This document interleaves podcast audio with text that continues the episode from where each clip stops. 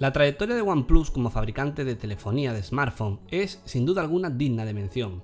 El fabricante ha conseguido en pocos años colocarse a un gran nivel, especialmente con este OnePlus 6, un terminal que ya ha salido a la venta, que ya se ha analizado y que podemos catalogar por primera vez con un verdadero gama alta. No porque antes no lo fuese, los anteriores OnePlus tenían cosas buenas, especialmente un rendimiento y un precio bastante atractivo pero para lograr esos precios tan ajustados, el fabricante sí o sí tenía que hacer algunas concesiones, normalmente en temas de calidad de pantalla, diseño y cámara. En este OnePlus 6 todo esto cambia. Ahora tenemos un terminal mucho más maduro y la demostración de que OnePlus puede llegar a hacer terminales que te planteen seriamente si merece la pena o no pagar por lo que cuesta un gama alta actual.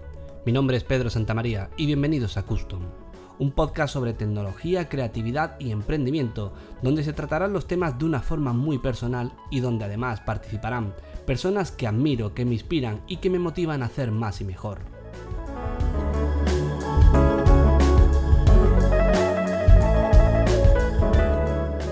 Esta semana cuento con la presencia de Antonio Sabán, uno de los periodistas tecnológicos que, bueno, más coherente me parece y sobre todo también más meticuloso en apartados que son muy claves, la pantalla y las cámaras. Colabora con Hipertextual y ha sido el responsable del análisis del OnePlus 6.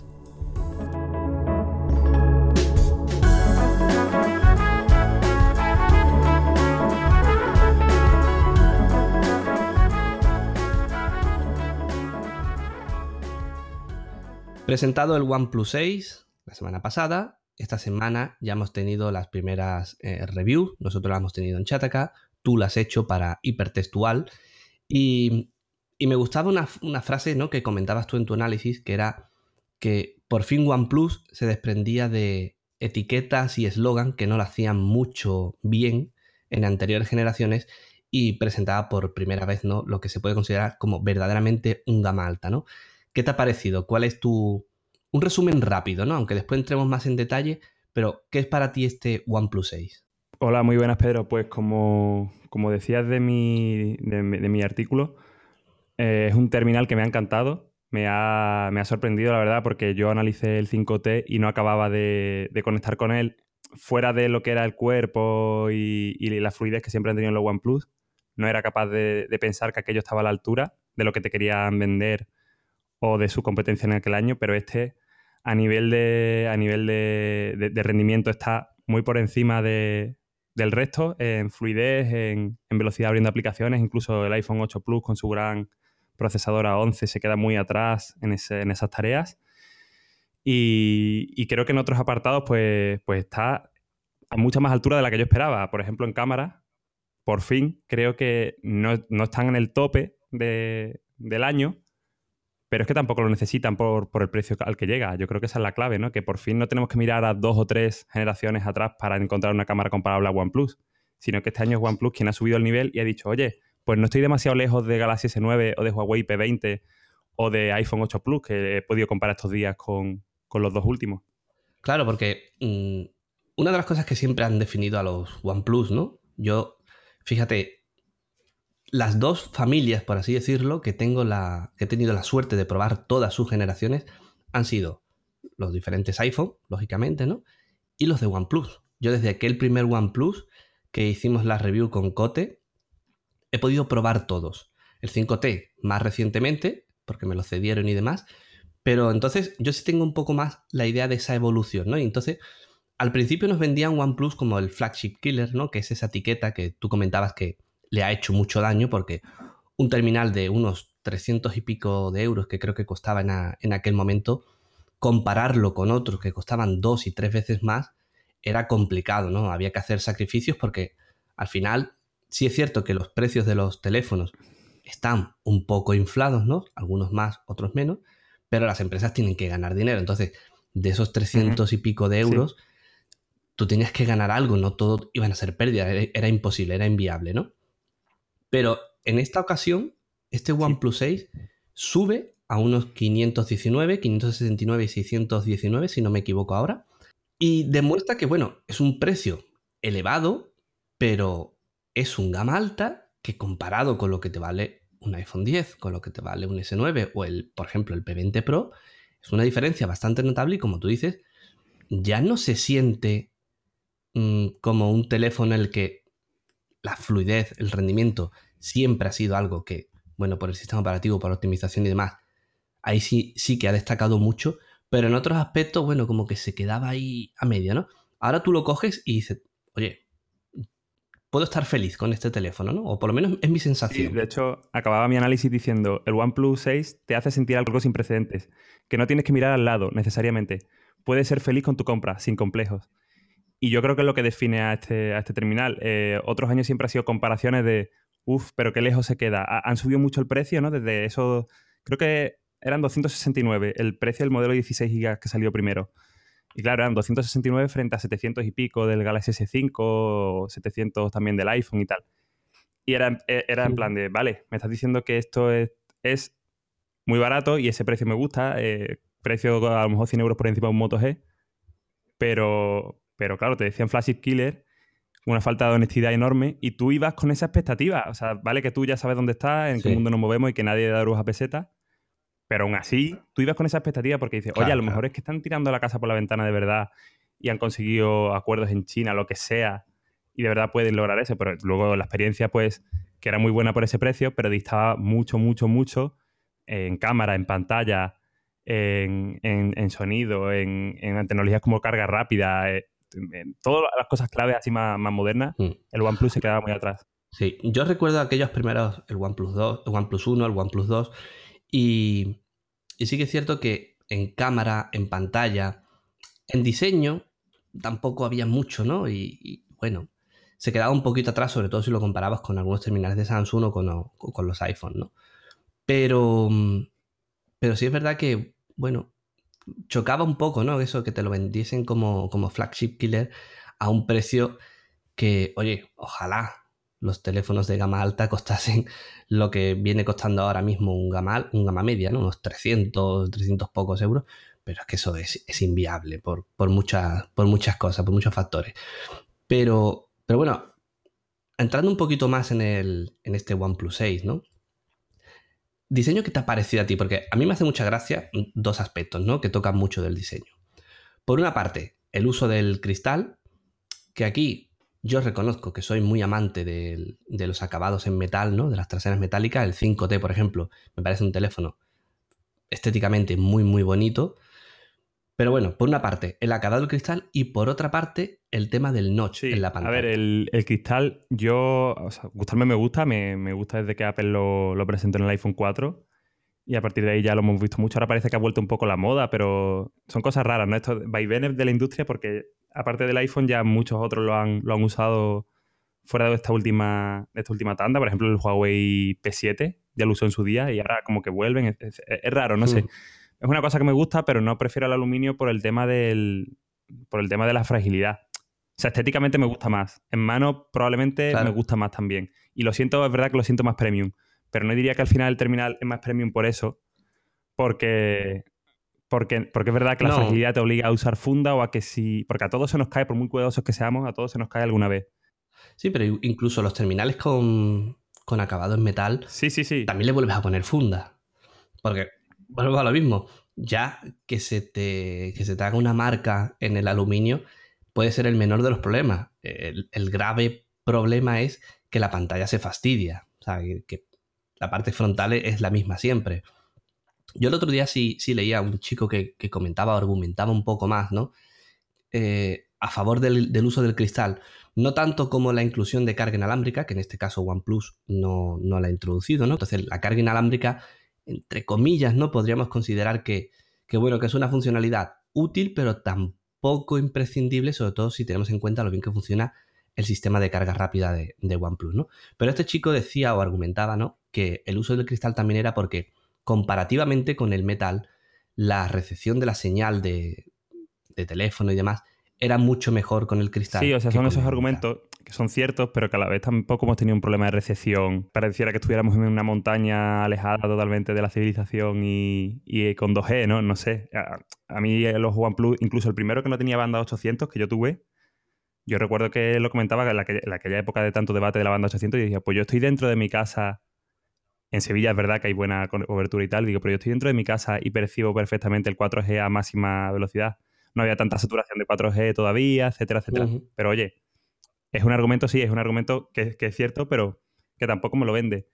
Y la carga inalámbrica, yo cuando lo, lo comento, me refiero más a que comparativamente no lo tiene, a que realmente me resulte algo imprescindible a día de hoy. Yo sigo convencido de que la carga inalámbrica es una función práctica, pero que está muy lejos de lo que esperamos en ese sentido. Prefiero mil veces tener una carga rápida como la que tiene la que tiene OnePlus. Sí, para mí la, carga rápida es más una carga de conveniencia. Oye, que lo tienes el móvil en la mesa y da la casualidad que pues, es una zona de carga inalámbrica, ¿no? Sí, sí, de, de mesa o de mesilla, ¿no? Yo creo. Claro, pero es verdad que a mí personalmente, mm, bueno, intento no agobiarme mucho con el tema de la carga del dispositivo, ¿no? De mirar porcentaje y cómo va reduciéndose a lo largo del día pero cuando lo necesito cargar, no sería yo el que buscase un cargador inalámbrico, sino directamente la carga rápida 20 minutos y lo tengo al, 40, ¿no? Al 50%. Sí, sí, 20 minutos tenía yo un 40% así. entonces, eso a mí me parece personalmente una brutalidad, ¿no? Y, la verdad que funciona muy bien en ese, en ese aspecto.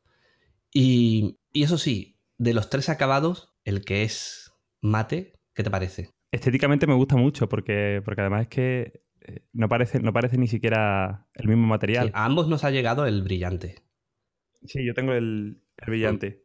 Creo que si tuviera que comprarme, me compraría ese. tiene, que ser, tiene que ser curioso porque tener un acabado mate, pero ese tacto, esa sensación de cristal, tiene que quedar, no sé, tiene que...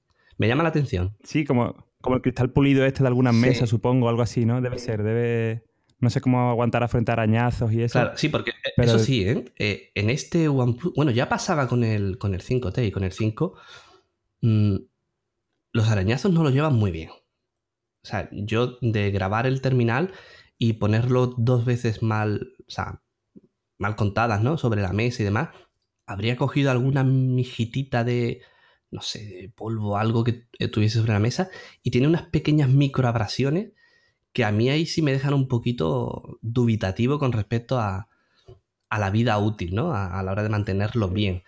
Pasaba también con, aquellos iPhone, bueno, estos últimos, no sé, en cristal o aquel 7 con ese acabado también, ¿no?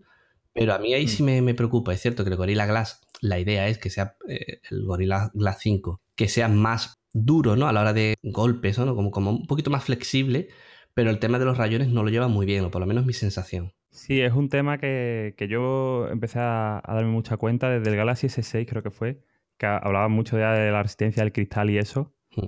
Y te das cuenta de que sí, que han mejorado mucho en cuanto a caídas y tal, pero que esa, esa dureza del, cristal a la vez parece que, por física tiene que compartir, o sea, tiene que equilibrarse con lo que sería la resistencia a arañazo.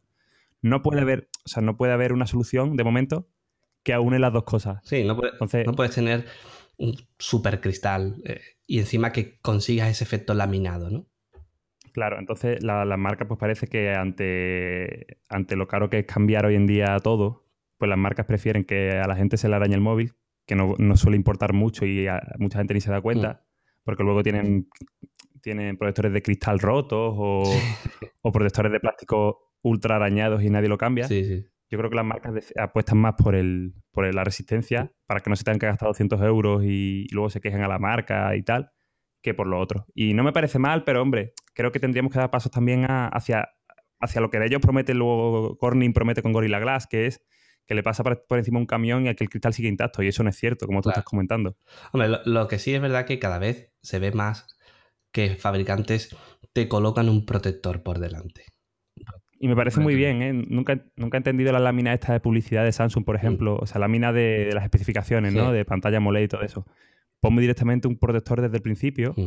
ya yo luego se lo dejo, se lo quito, pero oye, no me pongas una lámina que te cuesta lo mismo poner, pero que, que solo tiene fines publicitarios de que sepas que es AMOLED, que tiene un Snapdragon tal, todo eso ya está en la caja, no hace falta que me lo vuelvas a poner. Y lo peor es que en mis tiempos de vendedor de electrónica, yo recuerdo a gente que iba con esa lámina o sea, se compraba el terminal y no le quitaban esa lámina durante a lo mejor una o dos semanas o el tiempo necesario para que ya se, llenase de pelusa y se despegase por sí solo, ¿no?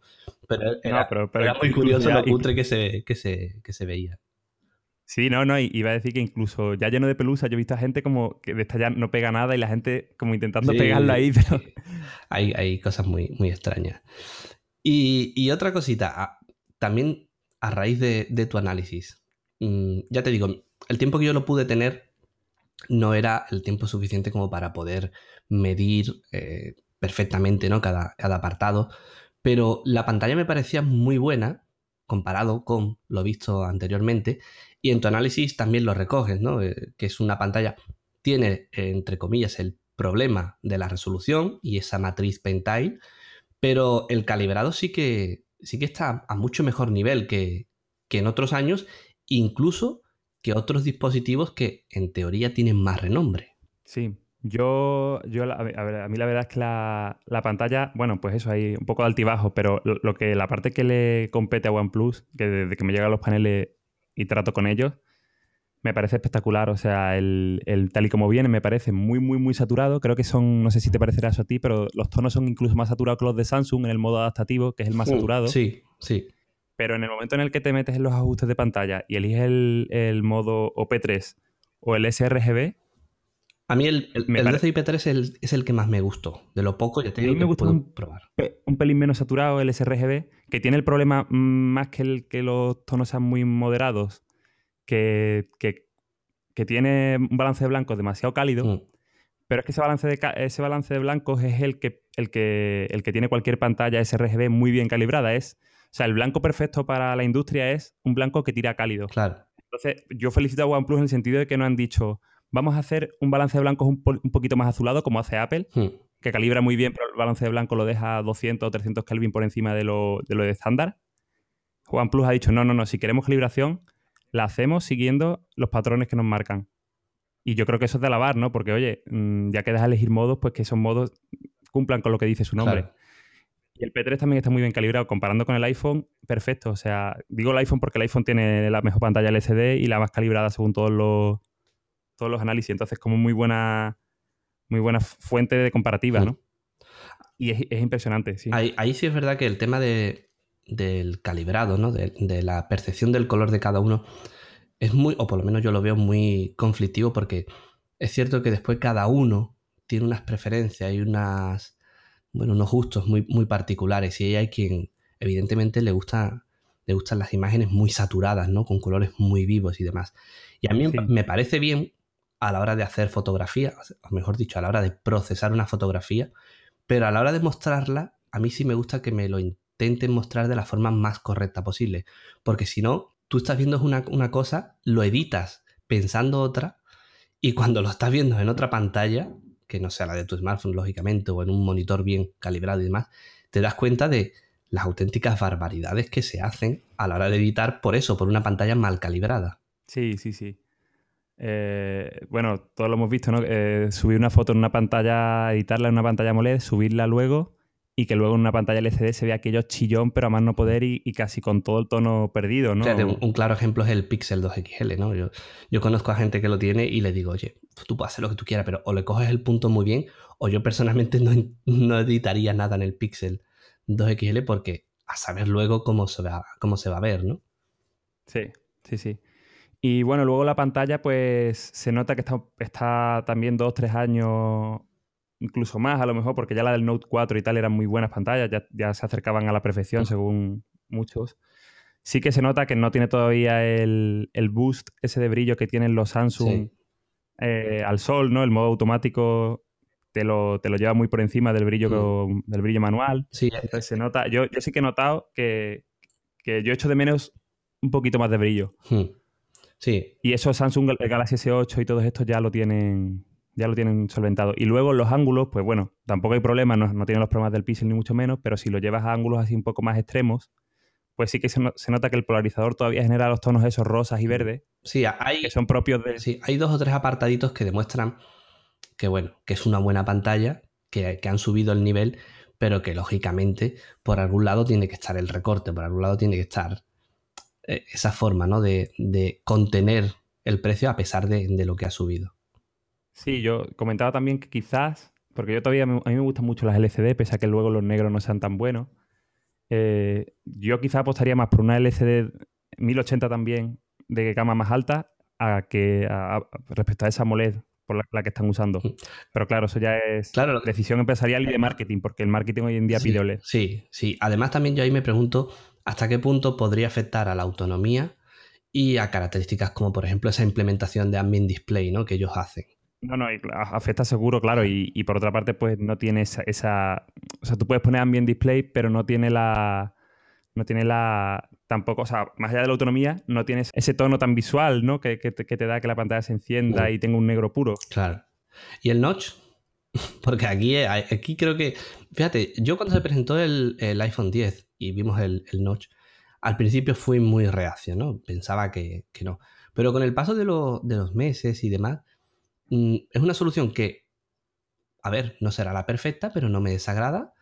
Y, no hace falta que tenga un sistema como Face ID, ¿no? Para justificar el notch. O sea, yo creo que simplemente con colocarle la cámara frontal, el sensor y el altavoz, me basta y me sobra para justificar el uso del notch, porque considero que ese espacio que se gana en los laterales me parece interesante, porque si no, esos iconos de notificaciones, estados y demás, lo tendrías que bajar, al final estás perdiendo frontal, ¿no? Lo que sí es cierto es que luego está la, el cómo se optimiza el software, cómo se optimizan las aplicaciones para que eh, elementos de la interfaz, y esto ocurre mucho en, los Huawei con, Instagram y demás, se meta por debajo del notch, ¿no? Pero tal y como lo, hace OnePlus y con ese ratio nuevo de 19 novenos y demás, a mí me parece guay, ¿no? Cómo lo han resuelto. Sí, sí, sí. lo, lo, resuelven bien. No te, no, no te lo no te lo pone como Asus, por ejemplo, que te pone un botoncito para tener como dos barras de notificaciones, como una segunda línea,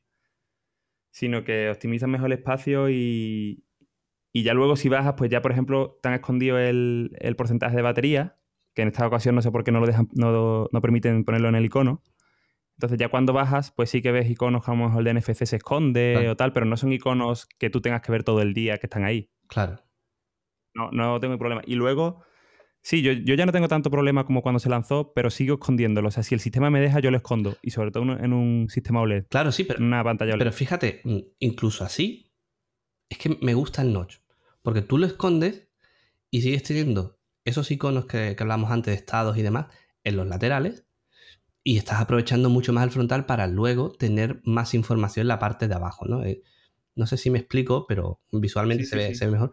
Pero a mí me, gusta el, cómo han añadido aquí el tema del notch. Y ya si le quitas los, los botones de navegación eh, clásicos de Android por los nuevos gestos estos de, de, OnePlus, mejor que mejor. Lo que sí es cierto es que los gestos son un poquito todavía ahí, ahí. A mí me parecen muy erráticos y, y, no sé, o sea, por ejemplo, hay, hay uno que está muy bien implementado, que es el de salir de la aplicación hacia la, el del iPhone, digamos, ¿no? El de salir hacia la pantalla de inicio.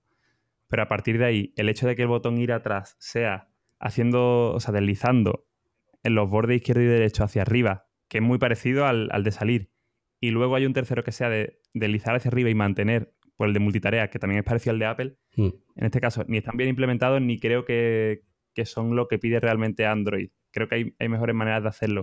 Porque además, faltan funciones como la del doble tap sobre, sobre el botón de recientes multitarea, que te lleva a la aplicación anterior, que para mí hoy en día es utilísimo, porque me hablas tú por Telegram y estaba en Twitter, te contesto y vuelvo a Twitter y no tengo que salir al menú de multitarea, sino que con doble tap en ese botón claro. vuelvo en un instante. Claro. Yo supongo que ahí también habrá un poco tema de patentes y, y demás, ¿no? Pero es cierto que copiar los del iPhone no podrán hacerlo, y implementar una solución que sea natural, ya lo, ya, ya lo comentamos tú y yo con los del iPhone y demás, a ver cómo serían esos gestos y demás para, que fuesen algo natural de, aceptar ¿no? por el usuario. Y aquí Android creo que tiene ese trabajo, ¿no? el, el buscar una forma de encontrar nuevos gestos que permitan quitar los botones clásicos de navegación, pero que el usuario no se vea entre comillas, amenazado ¿no? por cómo utilizaba mm. eh, el, dispositivo, sino que le resulte cómodo, agradable y si se puede mejorar todas esas acciones que tú comentabas, pues mejor que mejor. Yo hablaba, hablaba con un amigo de cómo podría ser una implementación así, que es mejorable, pero que lo pensamos en, cinco minutos. Y no es otra cosa que lo que ya tiene Motorola en su botón de, de, inicio, bueno, el lector de huella, ya no el lector de inicio. Tú puedes deslizar a la derecha sobre ese botón y te lleva a la multitarea izquierda te lleva atrás y una pulsación en el centro sigue, sigue siendo sigue siendo ir a, digamos, el botón home, ¿no? Ir al inicio. Si ya haces dos dobles gestos hacia la derecha, pues vuelves a la aplicación anterior, como tiene ahora mismo el botón de multitarea. Entonces, hacer eso sobre el botón que ha, presentado Google en Android P, Hmm. sin tener que tener un botón de atrás ni nada, sino que el- el- según deslizas el, el botón, ya luego le puedes poner dobles toques si quieres, o le puedes poner también deslizar hacia arriba, pero que no haría falta salir de un solo botón y de deslizamiento a izquierda y derecha. Claro. Realmente. a, a mí los gestos de Android P tampoco me convencen mucho. Habría que probarlo en el día a día más, pero es verdad que tampoco lo veo muy. No sé, no sé. Es complicado. Los probaré estos días en el, también en el OnePlus, Sí, cuando claro. le- lo quiere poner la beta, a ver qué tal. Llega Y ya- en breve, ¿no? Creo, la, la actualización está. Sí, Sí, además, Sí, sí. además una actualización que también incorporará, si no me equivoco, el modo retrato en la cámara frontal, o sea que. Bueno, Bueno, esta, de, esta Android P creo que es un- todavía un software servido por, por Google, Vale, me refiero. vale, me vale. refiero a lo que es la beta, la, pre- la preview 2. vale, vale, vale, perfecto, perfecto. Ya, ya. Eh, Esto ya está disponible. Vale, vale. Pues muy bien. Y bueno, habría más cosas, ¿no? Pero el rendimiento ya hemos dicho que no, que no genera duda ninguna ni, ni cosas así. Y la batería está súper bien, ¿no? No tanto por autonomía real, sino por el sistema de carga. El sonido sí que es regular y aquí no le vamos a dar mucha importancia porque es algo que, que, bueno, ya mejorarán. Pero para ir finalizando, primero el apartado de cámaras, y aquí sí cuéntame detalles, y ya después te hago la, la última pregunta. ¿Qué te parecen las Pues en- cámaras? En cámara, ya digo, gratamente sorprendido. Creo que tenemos un problema en la industria, que es que estamos acostumbrados a decir que las pantallas de los rivales son muy buenas porque las, porque las comparamos mucho entre ellos, pero el momento en el que salimos de, de esas comparativas y nos dan un OnePlus y tenemos prejuicios sobre que la cámara del OnePlus va a ser mala, pensamos que es mala, y esto es así, o sea, en el momento en que, no- en que perdemos un punto de referencia, llegamos a, a pensar que las cosas son malas. Y yo pedí analizar este OnePlus y, y pedí que me enviaran un Huawei P20. No el P20 Pro, porque me parecía que estaba fuera de precio en comparación. Pero digo, oye, el P20 que va a estar muy relacionado al final en, en pocos meses o ya casi estará al mismo precio.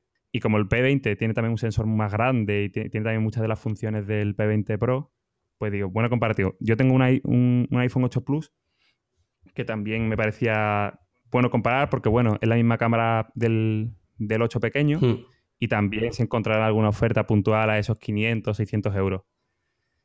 Y mi experiencia con respecto a ellos es buenísima. O sea, es eh, este OnePlus. Yo me he ido una, me fui una noche entera por Sevilla a, a escenas nocturnas, a fotografía de escenas nocturnas, y puedo decir sin ningún tipo de duda que este OnePlus eh, expone las luces muchísimo mejor que el iPhone 8 Plus. Ahí también, fíjate, y, y a mí el tema de cámara sí es algo que me, me interesa mucho. No por el hecho de tener la mejor cámara en un smartphone, porque cuando, por ejemplo, voy a grabar y demás, hago uso de otro tipo de cámaras, pero sí es cierto que, por lo menos es mi opinión, ¿no? Y, y lo que yo vengo observando durante mucho tiempo, que a veces mm, nos agobiamos muchísimo con aspectos técnicos, con comparativas y demás, y nos olvidamos de cómo le podemos sacar realmente partido a esa cámara que tenemos en el bolsillo, ¿no?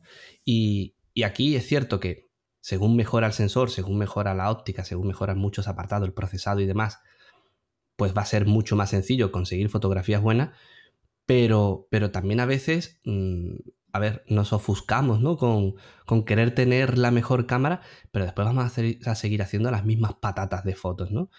Y yo creo que aquí OnePlus, aparte de mejorar la cámara, creo que también una cosa importante es eso, ¿no? Es saber conocer cuáles son los puntos fuertes donde ha mejorado, cuáles son sus limitaciones que la sigue teniendo para poder exprimirla al máximo. Sí. Yo, respecto al, al P20 también, eh, alucinando porque en escenas de muy, muy, muy poca luz, tengo una, la review una que le hice un oso aquí en el Sí, pasillo de mi casa la he visto. y, y esto es real. O sea, si activo el modo, el modo noche, el P20 saca más luz, pero el, el modo noche del P20 o modo nocturno o toma nocturna eh, lava muchísimo las imágenes. Eh, tiene un problema de acuarela serio. Entonces, aunque saca más luz y algo más de detalle, igualmente al final no llega al nivel de enfoque o, o de nitidez que tiene el OnePlus en esa toma. Claro. En otras tomas sí, el, el P20 yo lo pondría por encima del, del OnePlus. Pero en general yo esperaba muchísimo menos de, este- de esta cámara. Sí, ahí, ahí yo comparto contigo tu, tu valoración de que no es la mejor cámara a nivel global, pero sí que, sí que es una, una muy buena cámara que, que ha mejorado bastante. Para mí la primera, la primera gran cámara o, o primera buena cámara, podemos dejarlo ahí, de OnePlus. El resto no estaba a la altura de, de ninguna generación reciente y esta eh, a mí me ha, me ha impresionado por eso, que sigue habiendo problemas de procesado, mete mucho sharpening, mucha nitidez artificial, Eh, algunos bordes de cuando hay poca luz y tal lo suaviza demasiado. Creo que, el, por ejemplo, el estabilizador muchas veces no sé por qué no baja de unos 15 segundos. Podría bajar más y, meter menos, menos ISO. Pero oye, yo creo que no se puede pedir más por, por este precio, salvo que te vayas a terminales Galaxy S8 y tal, que están a estos precios, y que yo, yo digo que yo no cambiaría esto hoy en día por un S8, más que nada porque aunque la pantalla, la cámara sean mejores o, o solo algo mejores, el tema de la experiencia es tan, tan, tan distinta y tan negativa en Samsung a, largo plazo. A mí, me pasa eso mucho.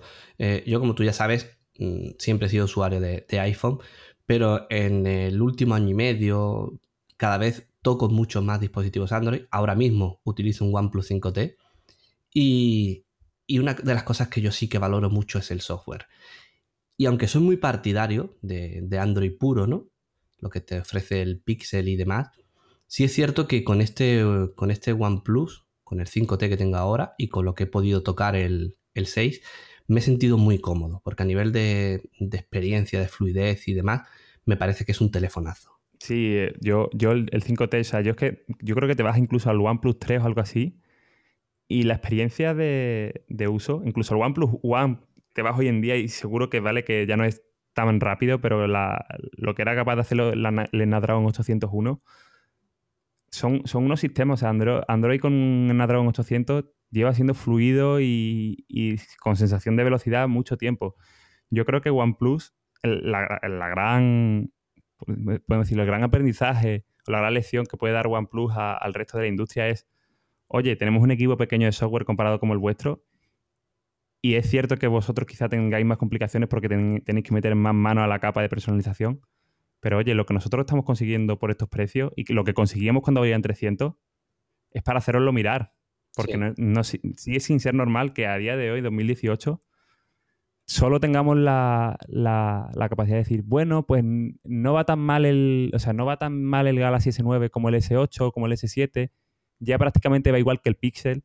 ¿Por qué prácticamente? Eh, o sea, yo, no, yo sigo sin entender que tú te compres un gama alta y no vaya todo lo bien que, podría ir. Bueno, y, es una cosa que a mí me sigue sorprendiendo. Quien dice un Pixel dice que a lo mejor coges un Moto eh, G de alguna de estas últimas generaciones y también te va mejor que algunos gamas altas a nivel de fluidez y demás. Sí, sí, sí, en eso totalmente. Por eso, yo siempre, lecciones. Yo siempre tenía una conversación con Cote eh, en la que, quitando cosas muy puntuales, con añadidos, con extras, que ciertamente sí pueden dar valor a ese fabricante, le hace Samsung, LG, Huawei, Sony o el que sea, mm, nunca he llegado a comprender cuál era el interés real de un fabricante de crear una capa en la cual la experiencia no se ve mejorada y los añadidos que le meten, pues no sé. Ni se usan ni se conocen. Ni... Eh, exacto, no, son diferenciales. O sea, mm, ¿qué, me estás aportando? O sea, mm, yo eso es algo que, nunca, que nunca he entendido.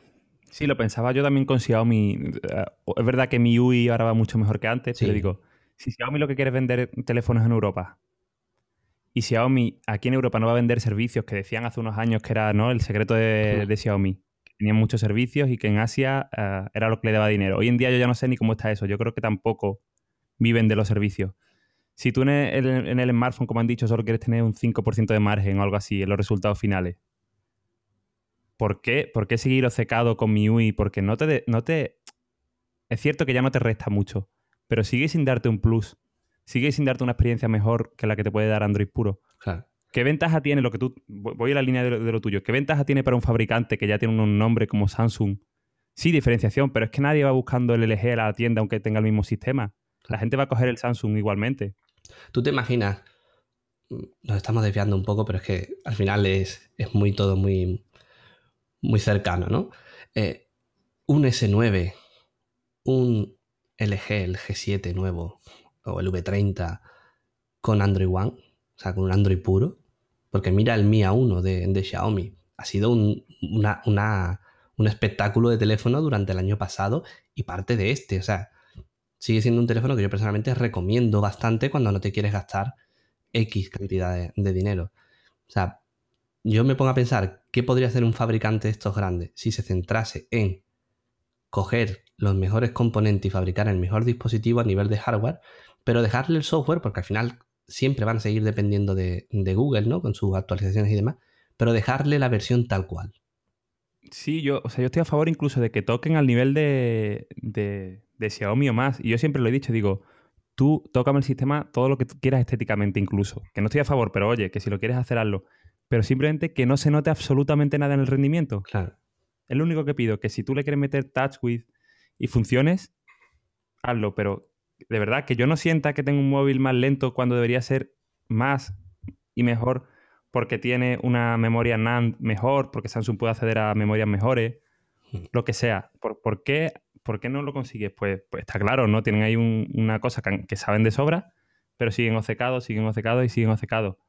Y yo creo que hay una posibilidad de hacer un Android puro, meterle si quieres quizá tu launcher y meter alguna opción, pero muy integrada en el sistema, como hace OnePlus con los gestos, etcétera, que no coman recursos. Claro. Y a partir de ahí lo que quieran, la diferenciación que quieran, de verdad. O sea, todo lo que Samsung ha ido metiendo estos años es implementable en Android puro. Hmm. Google no te obliga a no tocar eso. Precisamente te da la opción de tocarlo todo. Lo que no puedes es meterle más, más mano de la cuenta, que es lo que están haciendo todos. Casi todos. Sí, y además después afecta también al ritmo de actualizaciones y bueno, toda la, toda la pesca. Y bueno, Antonio, para, cerrar, eh, en tu caso y en el mío, sobre todo en tu caso, decir que vamos a estar fijo con un dispositivo es algo complicado, ¿no? Son muchos análisis los que hay que hacer a lo largo del año, probar y, demás, ¿no? Pero, o sea, si tuvieses que comprarte un terminal y quieres un terminal mm, en condiciones, eh, bueno, evidentemente metemos por aquí, ¿no? El, tema del precio. ¿Por cuál optarías? ¿Optarías por a precio de lanzamiento, si tú me dices, no puedes conseguir un, Galaxy rebajado, no puedes conseguir un Venga, vamos, Huawei nunca me iría porque no me gusta la capa. Vamos a, vamos a jugar que tenemos entre 500 y 650, 700 con un esfuerzo. Vale. presupuesto. ¿Qué harías? El OnePlus estaría sin duda entre los candidatos. Tendría que ver. Eh, tendría que ver. Probablemente sí, probablemente me fuera el OnePlus. Ya te digo, si no encuentro, por ejemplo, es que mi iPhone me ha costado en, rebajado por operador y tal 500, por eso lo tengo, el 8 Plus. Pese a ser un modelo con el que no simpatizo mucho. Pero fuera de ahí, si tú me, me dices a precio tal, yo creo que estaría entre este OnePlus y el, y el Pixel pequeño, que tampoco me gusta mucho por su diseño, pero la cámara es tan buena y la experiencia también es tan buena que estaría entre estos dos. Sé que son dos elecciones totalmente dispares, hmm. porque uno es un terminal más pequeño y tal, pero es que a mí me gustan mucho pequeñitos. Creo que tiene también buena batería y sigue siendo el rey en cámara. Con lo cual, si, si llega, por ejemplo, el Pixel 3 pequeño, si lo siguen haciendo, con buena pantalla, le quitan los marcos y tal, yo creo que va a ser mi próximo móvil. Pero no tendría ningún problema en estar con, con este OnePlus. Y la prueba de ello es que he analizado mucho gama alta y a la semana, cuando he acabado la, review, han ido a la caja y este lo sigo usando a día de hoy. Claro. Yo creo que te, que te copio. Posiciono el OnePlus por delante, sí, siempre basándonos en lo que hemos dicho, ¿no? De presupuestos y, y, que no te importe utilizar Android, por supuesto. Pero yo creo que, a día de hoy sí que me quedaría con, con, el OnePlus 6 y ya te digo, es un terminal que en las pocas horas que, que lo tuve me gustó mucho por, conjunto. Y sí eh, me gustaría eso, ¿no? El, próximo Pixel. Si retocan, porque el actual, bueno, me llama la atención, pero hay cositas que, bueno, me echan, me echan para atrás. Pero la cámara es verdad que es una delicia. Y al final, muchas veces, más allá de mirar cuatro notificaciones y demás, una de las cosas claves es, es la cámara y aquí el Pixel, pues pocos rivales tiene. Pero bueno, poco más. Muchas gracias por participar en este primer episodio. Y, A ti, Pedro. y seguimos en contactos. Y bueno, eh, lo típico. ¿Cómo te encuentran en, redes sociales? Pues soy arroba ansamor en, en Twitter. Muy bien. Pues nada, un placer y nos vemos la semana que viene. Hasta luego. Recuerda que puedes seguir el podcast en anchor.fm barra diagonal custom y en breve en tu aplicación de podcast preferida.